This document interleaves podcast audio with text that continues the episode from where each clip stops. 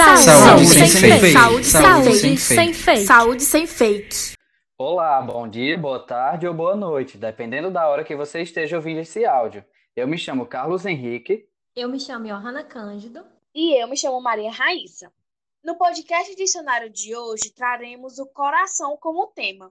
Este é um órgão formado por músculo que por dentro é oco. É recoberto por uma fina película cheia de líquido chamada de pericárdio.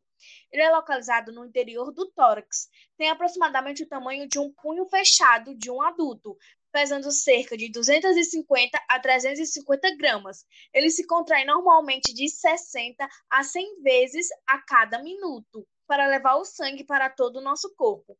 A contração do coração é automática, diferente dos demais músculos do nosso corpo. Portanto, o movimento do coração se dá de forma independente da nossa vontade, por possuir um sistema próprio que estimula a contração de seus músculos. Agora nós iremos trazer a definição de algumas doenças que atingem esse órgão. Fiquem atentos. Angina. Angina é o nome dado a uma dor ou desconforto sentido no tórax. Alguns pacientes sentem a angina, conhecida popularmente como dor no peito, sempre que o coração trabalha mais forte, como por exemplo em atividades físicas, quando passam por algumas emoções ou estão em um ambiente com baixa temperatura. Tem durabilidade curta, de até 10 minutos, e melhora espontaneamente quando o fator que a inicia é cessado. Este tipo de dor torácica é denominada como angina estável e ela aumenta a probabilidade de um ataque cardíaco no futuro. Além da angina estável, existe também a angina instável. Esta pode surgir com o início de uma atividade física de menor intensidade ou até mesmo em repouso.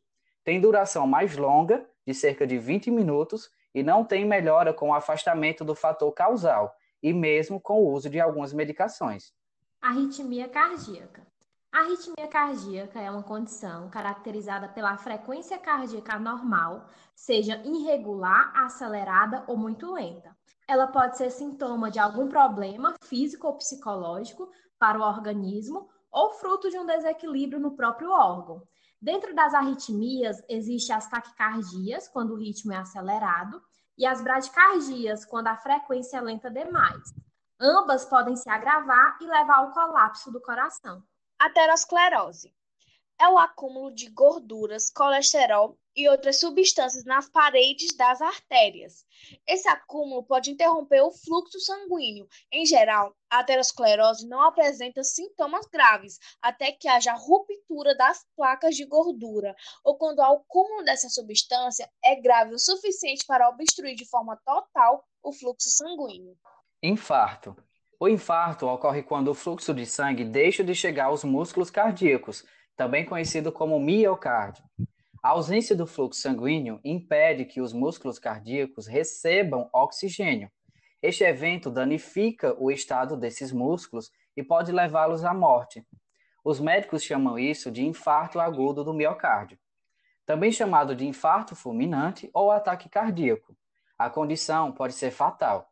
Porém, com tratamento adequado, é possível evitar danos significativos no músculo cardíaco e isso é primordial para que o paciente possa viver muitos anos sentindo-se bem.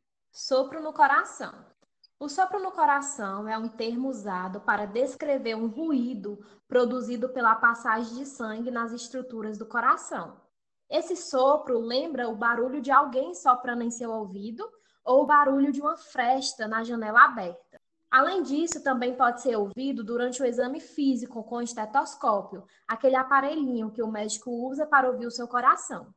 Pode se tratar apenas de um sopro funcional ou fisiológico, também chamado de sopro normal ou inocente, sendo bem comum inclusive em bebês e em crianças com coração saudável. Por outro lado, há casos em que o sopro no coração pode indicar que há algum problema no coração, sendo considerado um sopro anormal ou patológico. Esses foram nossos termos de saúde de hoje. Esperamos que vocês tenham gostado. Fiquem atentos para os próximos episódios. É só clicar e nos acompanhar.